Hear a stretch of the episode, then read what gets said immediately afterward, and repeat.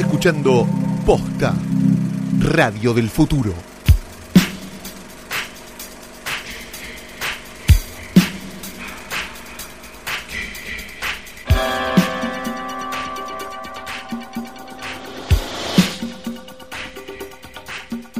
Buenas noches, buenas tardes, buenos días o lo que sea que coincida con el momento en el que le diste play a esto, que es un nuevo episodio de Hoy Tras Noche. Mi nombre es Fiorella Sargenti. Y mi nombre es Nanim Timoico.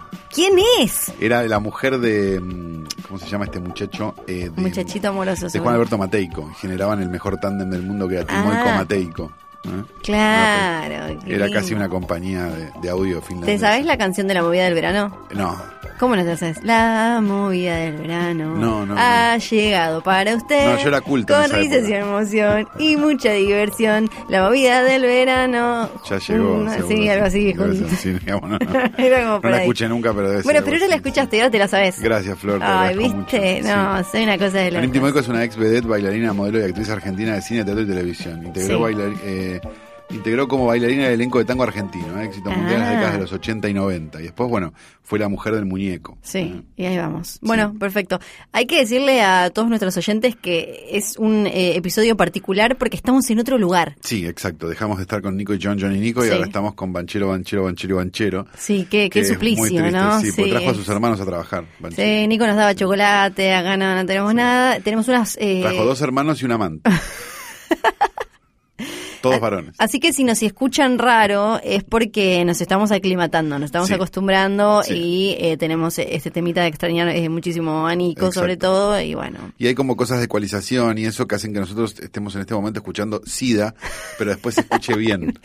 Igual lo que le importa a los oyentes de hoy tras noche me parece es, bueno, ¿qué pasó con el No, escritorio? no, no, lo seguimos trayendo, por supuesto. Flor lo tiene que Claro. traer menos, pero hoy lo, pero ahora lo tiene que subir dos pisos. Sí, lo tengo que arrastrar un poco menos porque por suerte acá me dejan guardarlo en, en el... A la intemperie acá- queda. Sí, bueno, Sí. pero queda abajo, queda más o menos cerca, no me lo tengo que traer desde casa, así que estoy muy agradecida. Conseguimos una lona corte verúo y la tapamos así como para ver si podemos llegar a... Pero, pero todavía no hemos logrado este, taparlo del todo y bueno, la última, la- el granizo fue medio Oh, inclemente, fue- ¿no? Sí, sí, sí, pero estuve laburando Sí. eh, duro y me parece que quedó bastante digno. El cuadrito de Danielito está un poco... Bueno, comido. todo no se puede. Pero bueno, no, no hay ningún problema, no, no vamos a decir nada. Es por eso que Flor no ha traído este escritorio al pedo y aquí tenemos, como siempre, la foto de Daniel Lito Tiner, Daniel Lito Tiner, que es un, Sí.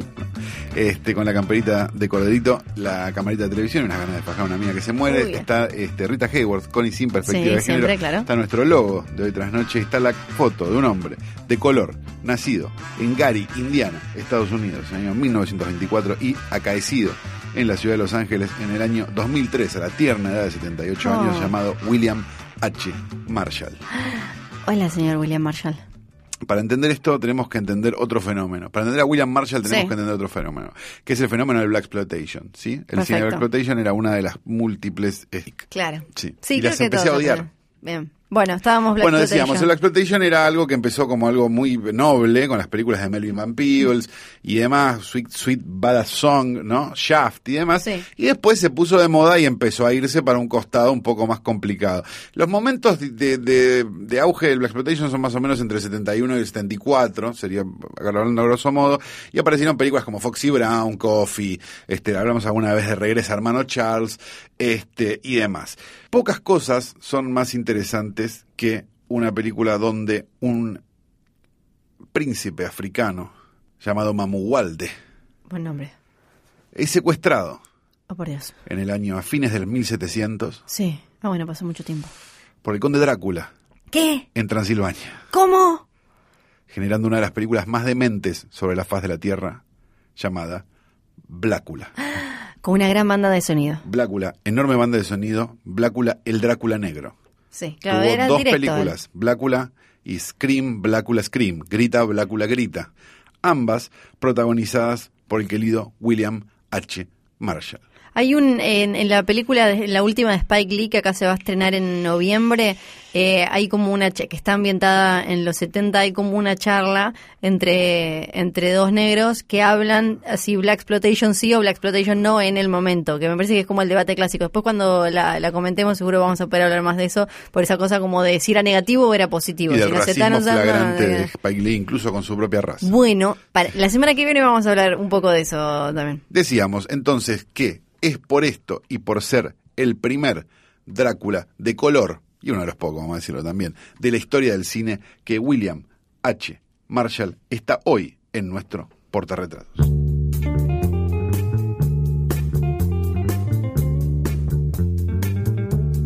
Ahora vamos a hacer el repaso semanal por la cartelera nuestra argentina. Tenemos cuántas películas? A ver, yo te digo, 2, 4, Ajá. 6, 8, 10, 12 películas. 12 películas. Eh, ahí viene variadito igual. Estas hay eh, nacionales, hay de esas europeas que quedan dando vueltas eh, durante mucho tiempo. Selección Oficial Festival de Cannes, 2003. Sí. Y también tenemos eh, cosita hollywoodense bien clásica. Bien, tenemos, bueno, la que vamos a hablar, ¿no? Obviamente. Sí, la dejamos de Después tenemos Escalofríos 2, Goosebumps 2, ¿no? Sí, que ¿La viste? eh, no, esta no la vi, vi la primera, están basadas en los libros, Libros infantiles. Sí, en los libros infantiles que acá en los 90 corrían eh, bastante por todos lados. La primera la protagonizaba mm, Jack Black. Esta no sé bien cuánto Esta está ¿eh? metido, Jack ¿sí? Está Madison Iceman. Sí, pero viste Wendy cuando- Covey. Pero viste No sé lo que cuando aparece como poco, en- no está en el póster, por ejemplo, Ah, no está Jack Black. Así que me parece que como él hace del autor de los libros, que es protagonista acá también, pero me parece que en este caso, en, me parece, prejuzgando, en la secuela, Sí, me gusta, me gusta. que cobró un chequecín, hizo dos, una escenita y se fue a la y volvió. Sí, y porque cobró. incluso si entras eh, a ver el elenco en diferentes páginas que lo listan, no te aparece Jack Black, te aparecen niñitos que son los que están en el afiche. Vos decís que, Jack Black acá adelante es como una avivada de la distribuidora, digamos, mm, local. me, me parece que no aparece tanto. Me parece que no aparece. Sí, me parece que no aparece mucho. Se estrenó Christopher Robin también, una, una especie de Winnie Pooh, ¿no? Es como algo así. un Sí, Paddington. Christopher Robin, tengo muchas ganas de verla, es... Con Iwan McGregor, mira. Sí, eh, porque Christopher Robin es el niño dueño de los eh, osos y de los peluches del oso y los peluches de Winnie Pooh. Hay una película que ya habían hecho una película mm, eh, que, que era sobre el sobre el autor de Winnie Pooh cuyo hijo se llamaba Christopher Robin. Acá Ah. es todo ficción, igual McGregor hace de Christopher Robin grande Sí. y eh, aparecen eh, Winnie Ah, Pooh, Winnie Puerquito, Pooh, Tiger y demás que salen del bosque de los 100 acres y andan por Londres y lo tienen que buscar y demás. Eh, es live action con eh, animación. Tiene muy buenas este, críticas en cinesargentinos.com.ar. Muy Así bien. que debe ser buenísimo. Bien. Este, se estrenó también, no estaba, dejar por un poquito un ratito. Eh, Doblatov se estrenó también, es una película rusa de Alexei Sí. German, eh, durante ocho, seis días, del brillante e irónico escritor que vio más allá de los rígidos límites de la Unión Soviética en los 70. Sigue, Ajá. ah, me había olvidado el verbo, por eso no entendía. Sergei Doblatov luchó para conservar su propio talento y su decencia con el poeta y escritor Joseph Brodsky. ¿Su decencia? No lo sé. Qué mierda. No sé, pero sé de que Netflix compró los derechos. 126 minutos. Debe ser, debe ser alguien que quizás amaba a gente de su mismo sexo en la Unión Soviética. Para... algo de Ah, eso. puede ir por ahí. Digamos, tratando de, de Sí. dilucidar la prosa de, Le de cines argentinos. Es la gacetilla igual esa me parece. No sé. Siempre pegan mal la gacetilla. Sí. Se estrenó Vértigo también, una película nueva de Alfred Hitchcock. Así se lee, sí. Sí. Este, con James Stewart y Kim Novak. Ah, mira. Son de actores nuevos. Perfecto. Sí. Eh, se estrenó Familia Sumergida. De Esa la vi. María Alche. María Alche es actriz, ¿o no? Sí, y Es la de la actriz, Niña Santa. y es súper piba, sí. eh, no sabía yo si estaba pronunciando bien el apellido, si era Yo tampoco, yo nomás. siempre lo pronuncié Bueno, Che. Pero es ella sí, también la pueden haber visto en la tele en Trátame Bien, eh, haciendo de la hija de mm, Cecilia Roth y, y Coso, y que era- quién era Chávez. Sí. Y mm, acá dirige y se, se nota que hay como una escuela medio Lucrecia Martel. A mí me gustó mucho la película. Mercedes Morán está increíble. Es una mujer a la que se le murió la hermana. Nosotros ya la, la conocemos así. Ya la agarramos eh, Con, con la hermana con la hermana muerta, y ella está en el departamento ordenando desarmando todo Oh. y a la vez eh, tiene un marido un poco ausente eh, por por trabajo y qué sé yo y tres hijos entre adolescentes y veinteañeros y a partir de esta pérdida ella como eh, empieza a como a tener cierto despertar o a ver de otra manera eh, cuestiones de, de, su vida, de, sus lazos con, eh, con, con, su familia, de su cotidianeidad, y después la película pega como una vuelta media onírica, loca, que, que para mí funciona porque está, eh, por cómo está dirigida y por Mercedes Morán. Y todo esto que estoy diciendo igual está de manera como súper poética en la película, no es que es, no es una película muy hablada, eso me gusta, está me parece que está eh, muy bien llevada para que la, la, la, la, narración y la actuación de ella no necesiten de mucho discursivo para que vos entiendes, eh, entiendas qué es lo que lo hice en lenguaje inclusivo. Para que vos entiendas. Para que vos entiendes. es espectacular. Eh, lo que le está pasando a la mina. A mí me gustó mucho. O sea que está bien, no tiene trazo grueso, está No, bien. A mí, sí. Yo me temía que fuera una película de actores, que a mí, viste... eso Sí, de, pero eh, película- sentir el hecho teatral en el cine no me dan ganas. Claro, pero eh, película de actores sería como eh, muy intensa, Las mucho películas de actores son en general, cara. claro, son esas películas donde hacen todas las cosas que los directores, que tenían más criterio, no los dejaban hacer y las hacen en una película de ellos. Sí. Y generalmente son una mierda las películas de actores, No, esta no. salvo contadas excepciones, pero me estás dando ganas de verlo. Sí, esta me parece más película de, de- de- de director que quiso Bien. mostrar algo y que necesitaba igual una actriz principal eh, de, de peso para que lo llevara adelante, pero no, de actores, porque aparte es todo muy sutil en la actuación de ella, o sea, vos vas notando lo que ella, lo que a ella le pasa en una, es como una familia moderna muy tipo, clase media en un departamento, y de golpe esta cosa de estar muy acompañada, muy tengo familia, qué sé yo, pero sentir como una especie de vacío y soledad, pero todo esto Qué rico un vacío. vos lo vas viendo por la actuación eh, y, y- y la dirección, no por una cuestión de diálogo pesado y caripelas Ah, por bueno, mil y bien, demás. bien, sí. bien, bien. Me dan ganas, me dan Bien. ganas de verla. Se estrena también Marilyn, Eh, también la vi. es un peón de campo de 17 años que descubre la- su sexualidad en un ambiente hostil, ok. Sí. Es como Small Town Boy de Bronski Beat, pero... Es una ópera prima, está basada en un hecho real. Sí. A mí me pareció súper eh, concisa. Chile-Argentina. Ah, ¿es chilena la película o es No, argentina? está Ah, hecha acá en. Cañuelas, no sé Ah, de, de dónde viene la pata chilena. Eh, Cañuelas, Argentina, tendría que decir. Claro. Y es, es un pibe que él eh, le, le gusta vestirse de mujer y empieza a descubrir su sexualidad en un ambiente claramente hostil que no está dispuesto a permitir a permitirle vivir en libertad y desarrollarse eh, co- como individuo y, y demás. Y eh, llega el carnaval, él se disfraza de mina, Claro, todo, la pasa ahí no bien. jode. Y claro, hasta que de golpe es como, no, pará, vos pensabas que no, nada, y, y la familia eh, la tiene en contra, y está basada en un hecho policial de la vida real. Después no les voy a contar qué pasa, pero me Ah, gustó. Ok, bien, perfecto. Me, me dieron ganas también. Menos que de la otra, pero me dieron ganas. Se trata también Mediterránea, ¿eh? una coproducción rusa, italiana, francesa, Estados Unidos, Alemania. Ok. Ok, perfecto. Eh, ¿Qué más? allí va, parte con su amigo Abbas, Sí. De la capital de Burkina Faso, atravesando el desierto Buena bajo onda. temperatura. No tengo ni. Poronga.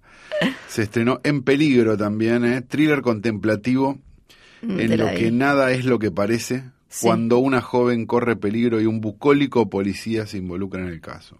Con Naya Wada de protagonista. Mm, tentador. Esta hay que buscarla. ¿eh? Sí, tentador. Eh, también Hasta que me desates, ¿eh? una película que sigue los pasos de dos protagonistas. Por un lado, una joven bailarina que luego un fatal accidente perdió su familia argentina. No.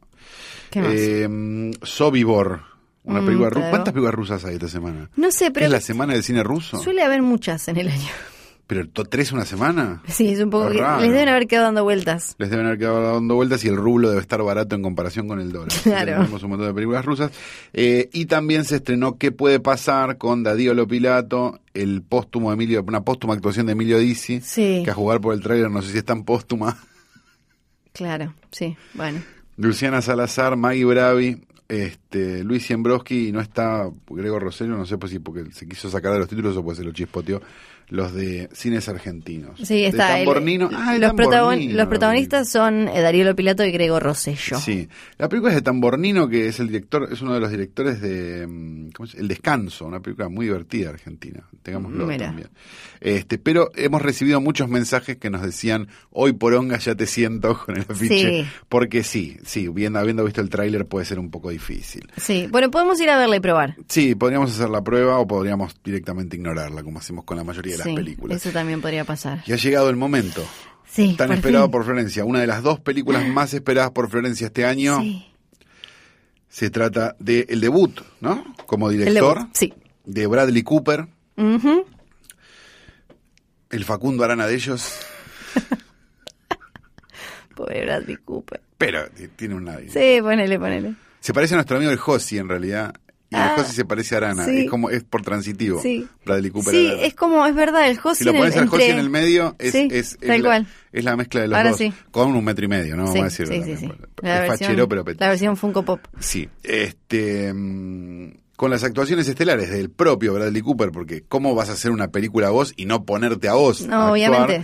Y la querida Lady Gaga, además de Sam Elliott y una serie de personajes más, se llama Nace una estrella, Estrella. Fiorella Sargenti. Sí, que es, esta es la tercera versión. Cuarta. No. Hay una, la de Cukor. Para, para, Bueno. es la tercera versión oficial, la cuarta si tenemos eh, en cuenta una película muy, muy similar, pero con otro nombre y algunos detalles distintos. Es O sea, tipo señorita maestra y carrusel. Ponele, algo así, algo así. Em, lo de Bradley Cooper eh, es en parte porque en realidad él lo fueron a buscar como actor. Ah, y él dijo, si no la dirijo no voy. Y me parece que ahí aprovechó porque él viene jodiendo con querer ser director desde hace un montón. Una vez lo entrevisté, ¿eh? hablé Ah, con él por teléfono y me dijo en 2011 que quería ser director.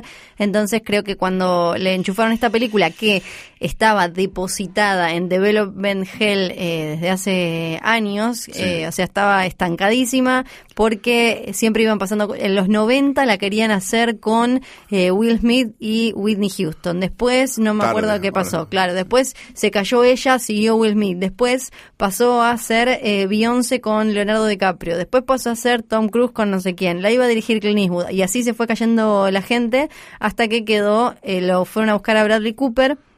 Y él dijo, bueno, yo la quiero dirigir y la quiero a Lady Gaga. Y así fue eh, como quedó esta película, que es una, una clásica fábula hollywoodense de Demasiado clásica, a fábula Hollywood hollywoodense. le gusta hablar de Hollywood. Para mí, bien ayornada, eh, pero claramente no son tus películas. No, no, no, claramente no es mi película. La película igual es entretenida a pesar de durar dos horas quince. Sí. Eh, me gust- hubiera gustado tener el poder de, de adelantar las canciones. Claro, ¿no? a mí me parece camino, fabuloso, claro, tiene una banda de sonido camino. que es una locura. Igual, de- debo decir. ¿no? Debo decir, Debo claro. decir este, que la película es bastante buena con la gente a la que no nos gustan los musicales. Sí, Con nosotros, a los que no nos gustan Sí. los musicales, porque no es que están hablando y dicen, ¿qué vas a comer? Y se ponen a bailar todos y de No. repente bailan todos los que están en la cocina. No, es, hay cuadros musicales, pero es un drama, en realidad. Entonces es como bastante soportable. y es, es un tipo de película que ya no se está haciendo tanto, que antes era súper clásico, que es la película romántica. Exacto. El drama romántico. Quizás porque quedó viejo, ¿no? Sí, Digamos, yo, digamos, a lo largo de la película, no hay que ser Stephen Hawking para saber todo lo que va a pasar sistemática. Ha- Hayas visto la anterior, las Claro, anteriores, spoiler alert, no todas hayas terminan visto igual. las anteriores, claro. Sí. Pero además de eso, digo, es como muy estándar, digamos. Sí. Él, no sé qué, él tiene este problema. bueno, justo usaste- Una noche justo, Sí. ta, se juntan los dos, no sé qué, Es que pasan justo para mí usaste la palabra clave. Es como un estándar, es como un estándar de, de jazz eh, al que le podés dar eh, tu- tus toques y demás, pero es como a mí que me copa, siempre otra vez, como me copa el Hollywood clásico y demás. Me parece que está eh, súper bien y que es lejos la mejor de, de las, ¿De eh, las A Nace Star is una Born. Sí, de las Nace una estrella, que, cuya historia arranca en 1932 con una película que no se llamaba Nace una estrella, se llamó What Price Hollywood, que era una, o sea, ¿a qué precio Hollywood? Que era una re cautionary tale, como le dicen ellos, como Claro. una Cuidado, no vengas acá. Exacto, como una de esas con una moraleja súper clara. Esta primera, What Price Hollywood, eh, fue dirigida por George Cukor, un eh, tipo que eh, hizo, ahora no me estoy acordando, pero me acuerdo que pasó por eh, El Mago de Oz Sí. y era como, tiene, tiene un montón de grandes películas y eh, hablaba de, tocaba los mismos temas. Esta Mi cosa, bella dama. Ah, mi bella dama, eh, ahí está. Eh, era, era, mm, era una, fue una de las primeras películas que habló de Hollywood más o menos como el que conocemos ahora. Los Oscar todavía ni siquiera se llamaban Oscar. Hay una escena en la que aparece, pero es como una medalla de la academia. eh, ni, ni siquiera eh, ni, siquiera se ve mucho. Después de eso, eh, el productor eh, también súper gigante y mega importante, David O. La, quería hacer una historia similar, le dijo a Cukor y Cukor dijo, no, yo ya conté esa Yo ya la historia, hice, ya fue, Ya y él armó la suya propia y ahí salió la del 37, Nace una estrella, que es la que eh, arma la, la estructura con la que, que, que es la misma que tienen todas, que ahora es cuando le decimos, spoiler, vayan a ver la película y vuelvan si no quieren arruinársela, porque la historia siempre fue la misma. Sí, terminó mal. una joven una joven que quiere llegar a triunfar en la primera es actriz en las eh, últimas eh, en las últimas dos eh, Es cantante. es cantante y en la de Judy Garland canta y actúa porque es medio como ella y eh, no la pega se cruza con un artista que ya está medio de capa caída va para abajo y ella crece a medida que él se va choteando cada vez más hay una historia de amor él en las otras películas ve como su masculinidad o así como él se ve medio como humillado frente al crecimiento de ella y la popularidad y qué sé yo, incluso en, en, en una el drama es que a él le dicen con el apellido de ella, Ah, creo que es la del 54 No me gusta nada. y él termina siempre suicidándose. En, eh, lo, lo que varía en la última es que se suicida de otra manera. Claro, sí. Pero siempre terminan igual, así que si viste las anteriores, ya sabías que Bradley Cooper la iba a quedar. Y ya sabías que era para quilombos de la primera escena, ¿no? Sí, claro. Porque él está, no anda bien. No, Y ella, ella se- medio que no le importa. Sí, ella al principio como bueno, dejó de tomar un poquito y está todo bien. Está bien, no sé qué. Pero no estaba bien Bradley Cooper. No, no estaba bien. Eh, me parece que está bien en general la película, es como muy razonable. Eh, de vuelta, me pasa esto que siempre me llama la atención de, de, de estas películas, que es esto que te digo, o sea, como bueno, ya sabemos qué va a pasar. Y si el género, viste, tanto, no se hace tanto y demás y, tan, y tal, capaz que estaría bueno que cambie un poco o que tenga algún tipo de cosa, porque daría la sensación de que lo que lo único que sucede nuevo es que los colores, digo, digo los colores, digo, la- una cámara más moderna Sí. que la que las versiones anteriores y, y, y actores que uno conoce más a lo mejor o que o que bueno no que los anteriores pero digo pero que, que tiene más eh, ahora Sí. y Lady Gaga digamos pero pero en sí la película podría haber estado filmada en el 70 Sí, igual para mí cambian detalles, cada una de las Star is Born se construye encima de la anterior, entonces si bien queda algún rastro de ciertas relaciones, ya sea en cómo funciona la industria y en la relación eh, amorosa entre ellos dos, eh, que, que ahora queda como un poquito fuera de tiempo, cada una se va eh, ayornando. En la, la del 37, bueno, ahora no la podemos ni comparar con cómo No, son. no, no, más vale. Pero después eh, vino la de Judy Garland. Todas tienen además eh, particularidades del detrás de escena, que ahí es donde para mí es súper divertido como paquera de Hollywood, porque todas también hablan mucho de dónde estaba o qué pasaba eh, con esa actriz o con ese en general es con la actriz. En el, la del 54, que es la de Judy Garland, Judy Garland, que era súper joven, tenía creo que treinta y pico de años, 40, pero ya era para Hollywood, estaba como hecha torta y ya de recontra vuelta. bueno viejo tenía el marido que lo quería meter de productor, entonces ella había hecho una lectura del guion de estas cosas que hacían en radio de A Star is Born, Sí. entonces se encaprichó con que quería hacer la película, lo pone al marido de productor, salen a buscar para hacerla, eh, para que ella protagonice su propia Nace una estrella, que es así, la dirige Cukor, que dice como, bueno, si van a seguir Bueno, haciendo puta que lo parió voy a agarrar uno al final esta la voy a agarrar. Y eh, es claramente una película para que ella se luzca y haga todo, dura como tres horas y algo, que es muy gracioso porque ahora la versión que, que podemos conseguir le faltan unos eh, unas partes, entonces vos la estás viendo y de golpe aparece como una foto, eh, como un fotograma, se queda así un rato porque le faltan partes. Es larguísima, es claramente como una paja eh, a ella y a su fama y, y demás. Y es bastante triste porque si bien le fue bien, no alcanzó para que ella vuelva a ponerse allá arriba, la nominaron a los premios de, de la academia. Y le dieron el premio a un POTUS. Se lo dieron a otra persona, pero ella estaba por tener, eh, ella estaba por tener criatura, le mandaron las cámaras al hospital y ella perdió.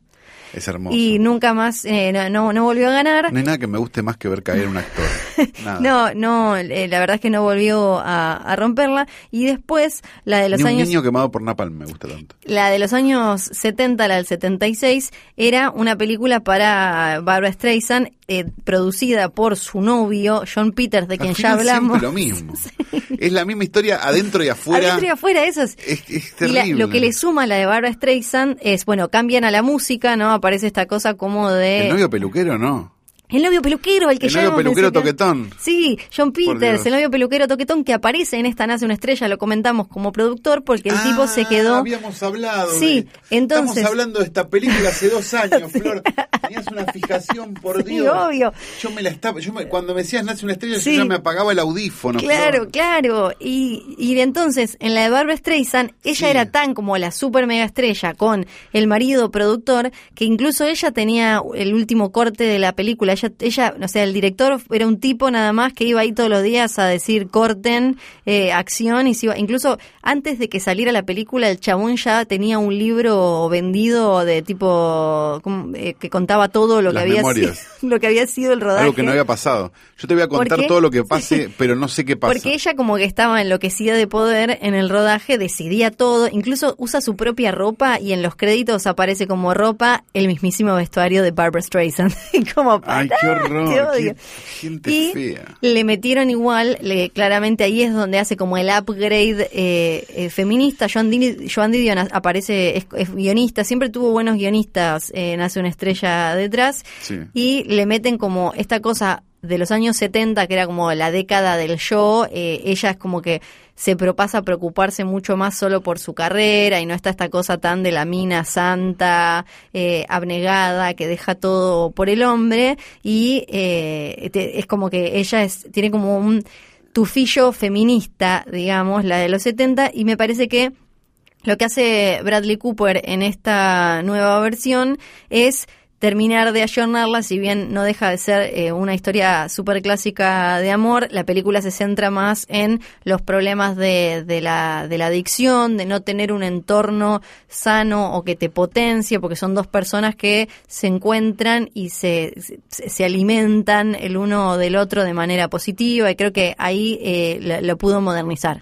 Decías que el tenía buenos guionistas y tal. Sí. Esta película, uno de los guionistas, además de Bradley Cooper, es Eric Roth, que es el guionista de, por ejemplo, este Forrest Gump, de este El Informante, de Ali, de. Múnich, de The Postman, Mirá.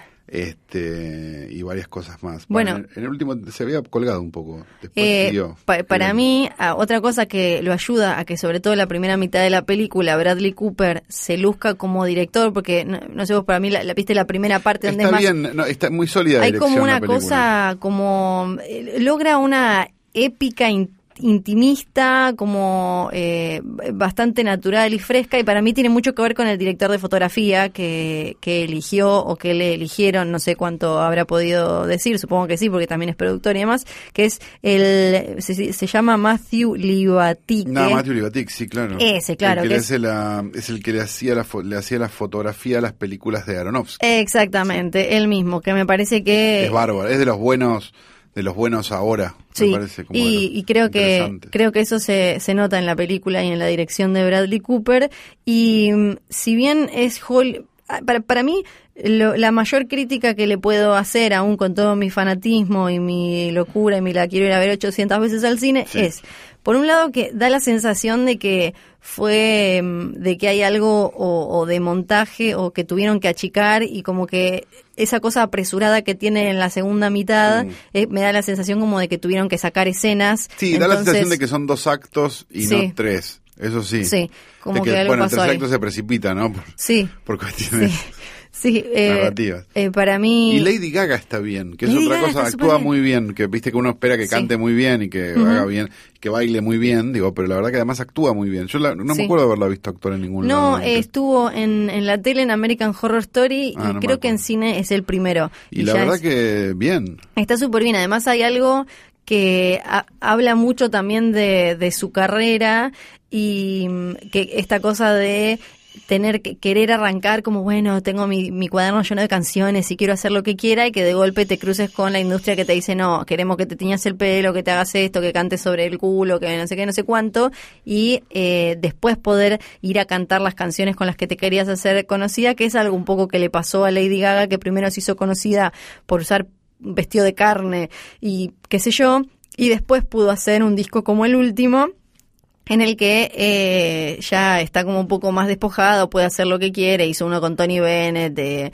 ahora ya eh, es otra cosa. Y algo que me parece que le quedó un poco raro a la película, aunque no supo, que igual me- también me parece eh, complicado, no sé cómo podrían haberlo hecho mejor, no es que tengo una idea, es que hoy la fama, el sistema de fama, si bien lo básico es igual, esto de vos vas a un eh, querés cumplir tus sueños y eh, probablemente te usen tipo picadora de carne cuando te necesitan y después te tiren ya cambió la dinámica ahora entre reality shows hace unos años o YouTube y demás ahora es distinto hay un mayor acceso a poder cumplir esos sueños eh, que si bien tratan de meterlo con el padre diciéndole cuántas ves cuánta gente vio el video en YouTube creo que ahí le queda un poco raro. Y lo, lo que sí me parece lo que menos me gustó es el, el que la muerte de él, el disparador, sea que tan apresurado como fue el manager y le dijo, mira que acá vos eh, sos una carga para ella, qué sé yo, y va y se tira. Me hubiera gustado que fuera como un poquito más trabajado eso, no que el tipo lo empuja de esa manera. Barbara Streisand en su momento dijo que esta era una historia que parecía funcionarle a Hollywood cada 20 años. Esta se demoró un poco, pero eh, me, me parece que estas, estos cuentitos van a seguir existiendo mientras exista la industria más o menos, más o menos como la tenemos hasta ahora. Así que estoy muy sorprendida porque eh, Calu no habló tan mal de Nación No, no me parece mal. No le me, pareció me- tan mal. me parece inverosímil el género Sí, en general. sí, Entonces sí. no, no, pero, pero entiendo que es un problema mío y no del género. Lo loco es, ¿no hay algo de Nace una estrella en la película de Rodrigo en El Potro?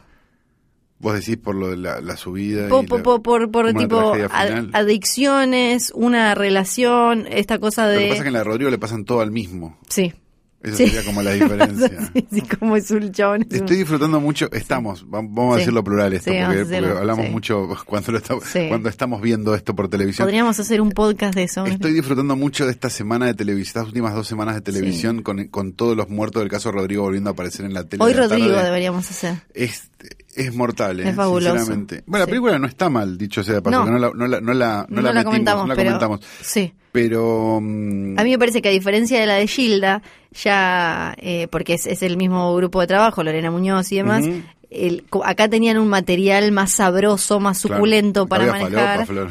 Entonces, en la de Gilda era como, maestra jardinera de golpe quiere cantar, Hmm. canta, se muere. Como Sí. me parecía que desde lo dramático le faltaban.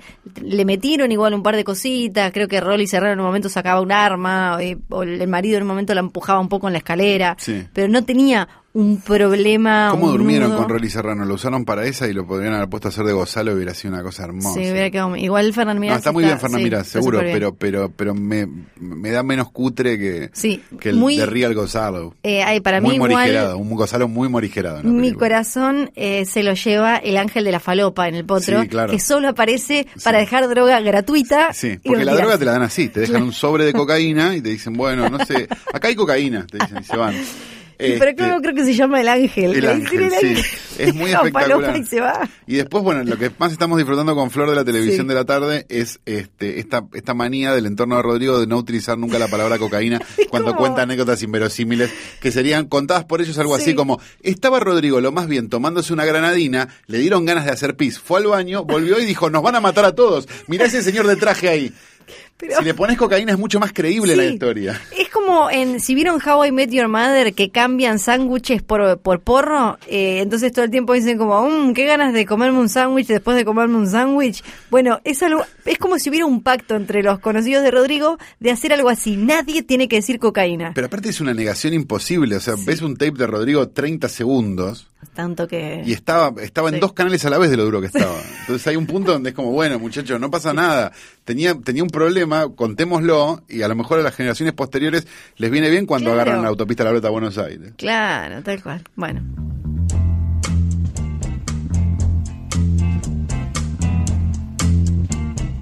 Informa Infobae del 11 de octubre de 2018.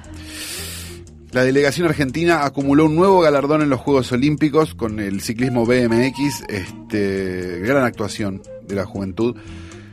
Ciclismo BMX, Agustina Roth e Iñaki Iriartes, quienes fueron, finalizaron en la primera colocación en la prueba mixta. La joven de 17 años recordará y después hay una cosa muy importante que dice acá, ¿dónde está? ¿Dónde está? ¿Dónde está? Quiero leerlo. Luego, Sí. el muchacho Fueguino, No. que no. también tiene 17 años, quedó primero en su competencia, convirtiéndolo esta semana en el fueguino sexto o séptimo fueguino más importante de todos los tiempos. Tenemos aquí sentada adelante a la fueguina número. Entonces, gira la ruleta, suena la música de la danza de la fortuna. 36, Fiorella No. Sargenti. Es como mi pico más bajo lejos. Sí, claro, medalla de oro, Además, eh, también. presea. Ay, presea de oro. presea, viste, Luciana también dice presea, presea de presea, no, pre- ¿no? A mí no, no, no, piñata, si Sí, me decís me ah. pongo a bailar, pero porque se me pegó la del ¿Sabes marginal. qué es lo que más me duele Sí. de esta de esta caída de golpe, de esta devaluación tan tremenda? Sí, eso también, siempre. Y ahora hablo en serio, además, ay, cómo me duele después del viaje. Pero es que fue mi señora madre la que advirtió que yo había bajado en el ranking de fueguinos. Hay que, hay que, esto lo, lo tenemos que hablar con Banchero, ahora no está, pero, pero cuando esté Banchero, eh, bueno, esto lo va a escuchar también en algún Sí, en momento algún Banchero, momento. suponemos, cuando él se sienta, él se sienta a acariciar un gato en una oficina muy lujosa que Sí. tiene toda de pana roja, con muchos televisores prendidos, pero, no, pero no ve la tele No. porque no trabaja en radio, pero no importa, este, y escucha sus podcasts y dice, qué buenos que son mis podcasts, y se toca el gato, ¿no? Sí. Este, mm, estamos viendo la posibilidad, digamos, si hay una posibilidad económica de tentar a la madre de Flor como para que venga y aporte datos, porque es muy buena aportando datos. O sea, está como en situación, está la guita, ok, perfecto, está la guita, así que en cualquier momento lo vamos a hacer. Este, dicho todo esto, la fueguina número 36, más famosa de todos los tiempos, Fiorella Sargenti. No, no voy a hablar. No voy a hablar eh, una vez más.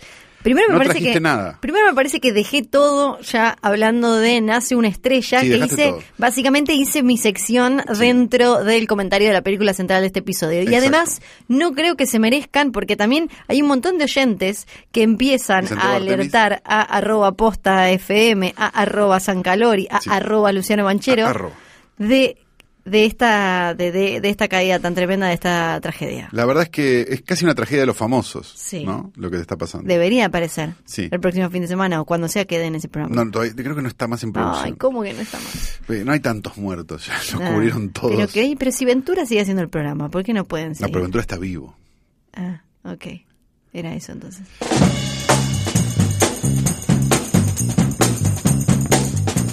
Después de este momento tan duro, tan difícil, de este golpe del que no sé cómo voy a recuperarme, La flor. me toca me toca acercarme hacia la puerta a la entrada de eh, un la verdad un establecimiento que eh, de golpe se convirtió en, en algo dignísimo porque tiene su propia lista en IMDb algo que eh, no pueden decir muchos Abro la puerta, me tapo la nariz porque como siempre No el olor, no el se olor se rompió sacude mis entrañas. Se rompió un Bienvenidos caño, no todos al videoclub del tío Calu. ¡Eh! Y bueno, entraste ya, ya está. Sí, ya está, ahora está ahí. Una vez que entraste ya te acostumbras al toque, ¿viste? Sí, al principio hay como una acidez que es- Sí. te, te pincha la- la- las narinas, Sí. pero después ya pasa, ¿no? Es como que se te entumece. Sí, en general lo que te pasa es que primero pensás, eh, este, pensar, creería que eso es mierda Sí. y después decís desearía que esto fuera mierda. Bien. Este, ¿Cómo les va? Bienvenidos a mi videoclub. Vamos a recomendar una película que apareció en la internet, una película que se pasó en el. Bafisi hace dos años, que es maravillosa. Pero no íbamos a recomendar una película que se pasó en el Bafisi y que después no tenés forma de verla porque... Sí, porque era la como, verdad "Mirá es un- esto que no puedes tener. Qué lindo, ajá. Claro, era como, era como el, era como de repente el, el Instagram de Dan Bilzerian, ¿no? Eh, entonces no lo íbamos a hacer. Pero como la película apareció ahora, Ajá. ahí, por ahí, la vamos a recomendar porque es una puta maravilla, ¿sí? Se trata de una película de origen español y norteamericano, en realidad, Sí. los dos, dirigida por Andrew Becker y Daniel Merer, ¿sí? Directores Ajá. documentales, de 2016, que se llama Santoalla.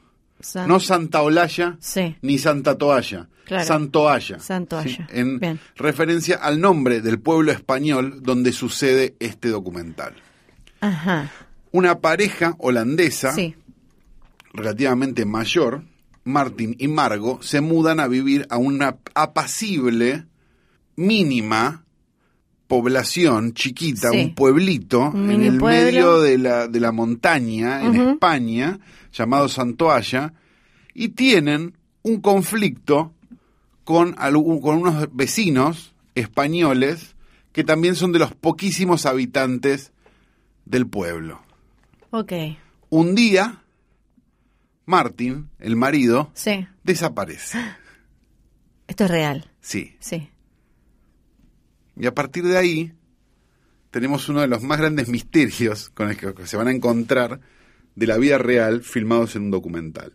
Si, si tuvieras que compararlo con otro documental, ¿con cuál lo compararías? Es, es de esos, viste, documental thriller, Sí. Tipo, no sé, de impo- no es de imposter, porque no, no, no, no va por ese lado. De imposter era como más extraña, quizás. Este. mm, ¿Cómo decir? Podría ser un Paradise Lost, quizás. Viste Ok. que vas viendo a los sospechosos y decís, Sí. no puedo creer esto. Bueno, es ese tipo de cosas. Se van a encontrar con un sorpresón, sinceramente, con esta película. Si nunca la vieron, está, apareció, está por los torrents, es fácil de conseguir y de verdad se van a encontrar con una maravilla total. Así que Santoalla 2016, la recomendación del Bioclub de esta semana. Y eh, le agradecemos a arroba Tobatraglia, que es quien Sí. hizo eh, la lista en IMDB. Pueden entrar a verla. eh, está retuiteada en la cuenta de posta en Twitter. Y también hay una de Letterboxd, Sí, que no y sé también a hizo. Frank Océanos, Ah, eh, arroba Frank-Océanos, que hizo una en Letterboxd, así Sí. que ahí tienen todas las recomendaciones de este Que- sucucho inmundo. Vi en la lista de IMDB que viste que está itemizado por números, Sí. son 50, con lo cual debemos tener 50 capítulos ya. ¿En serio? El anterior fue el 50, ni lo festejamos, nada, Ah, Flor. tenemos que inventar algo. Horror. Ah, bueno, Horror. guarda, ¿eh? Este es el 51, por lo menos si nos tomamos por videoclub. Puede. Pero no sé si tenía Estén videoclub atentos, antes de que me olvide. Sí. em, ya cerramos el videoclub de Tío Calu, menos mal, porque. Ay, qué olor que había, ni yo me no, puedo estar ahí Es imposible.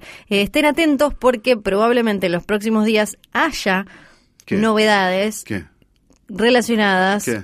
con un algún tipo de reunión, ¿Qué? algún tipo de pel- visionado de una película que está por estrenarse. ¿Qué, una- Eh, ¿Vamos a ver una película, Flor? Puede que vayamos a ver una película ¿Nosotros? nosotros con oyentes de hoy tras noche antes de no, que se no, estrene. no, no, no, ¿cómo con oyentes? Puede que sí, una película que teníamos muchas ganas de ver. Así que, Eh, así Star is que Born. estén atentos a las redes sociales porque en, si, si escuchan puede esto, pasar? si escuchan esto el día que sale y en la semana en la que sale, eh, van a poder quizás participar por algo así.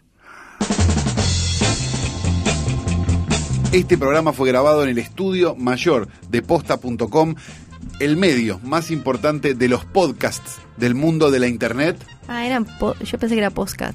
Que, podcasts. Ahí está, ahora sí. Podcasts. Volg. ¿Cómo se llama el estudio? ¿Cómo? Webvolg. ¿Cómo se llama? Pero ¿cómo se llama? Bebe Sanso. No te puedo creer. Estudio mayor Bebe Sanso. Lo logramos. Es un estudio pequeño, pero es mayor. Como Claro. Bebe Sanso, que es pequeño y mayor.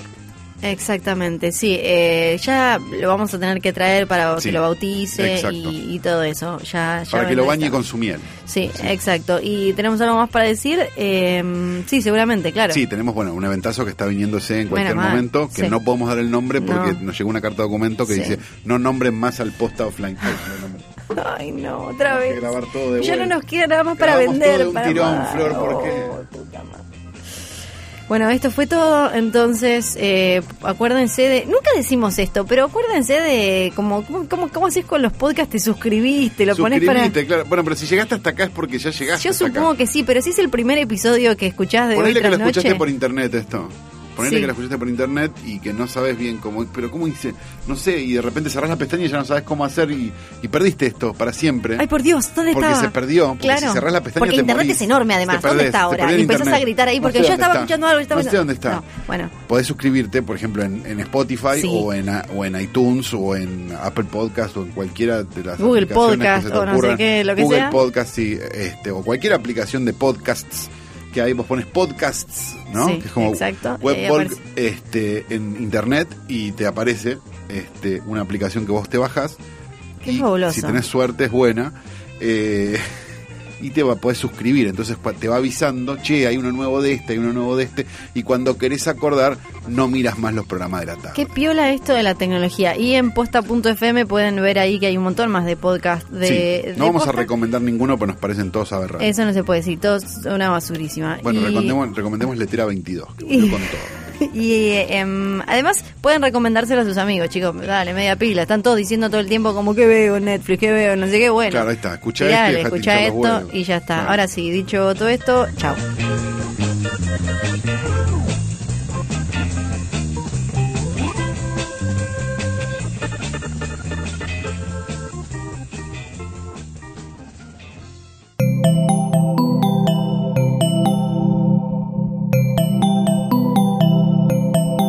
Estás escuchando Posta, Radio del Futuro.